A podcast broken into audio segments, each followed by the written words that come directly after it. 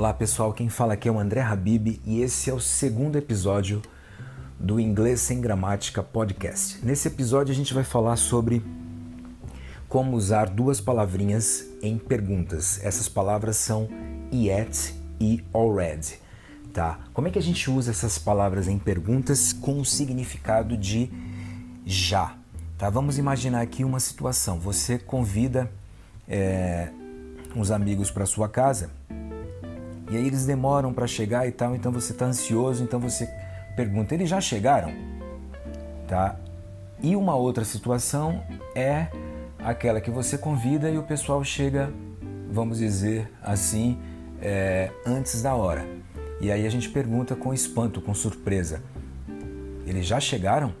Tá? Então, duas, né, perceba até a entonação no caso do português. Então, quando é que numa situação, no inglês, a gente vai usar o yet. Na outra situação, a gente vai ter que usar o already. Então, na primeira situação que a gente está a gente está esperando e o pessoal não chega, a pergunta ficaria: Have they arrived yet? Eles já chegaram? Então, novamente, Have they arrived yet? Eles já chegaram? Querendo saber, né? na ansiedade para que ele chegue. No segundo caso, a gente usa o already e a pergunta fica assim: Have they already arrived? Eles já chegaram?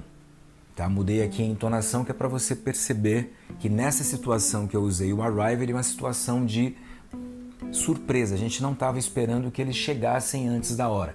Então, na primeira, usamos o yet e a frase ficou Have they arrived yet?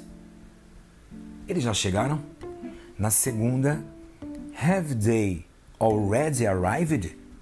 Eles já chegaram, tá? Então, são esses são dois usos aí, são dois exemplos que nos quais a gente usa o already e o yet com o significado de já em perguntas, tá? Fico por aqui nesse episódio, espero que tenha ajudado vocês aí nesse conhecimento. Um abraço e até o próximo.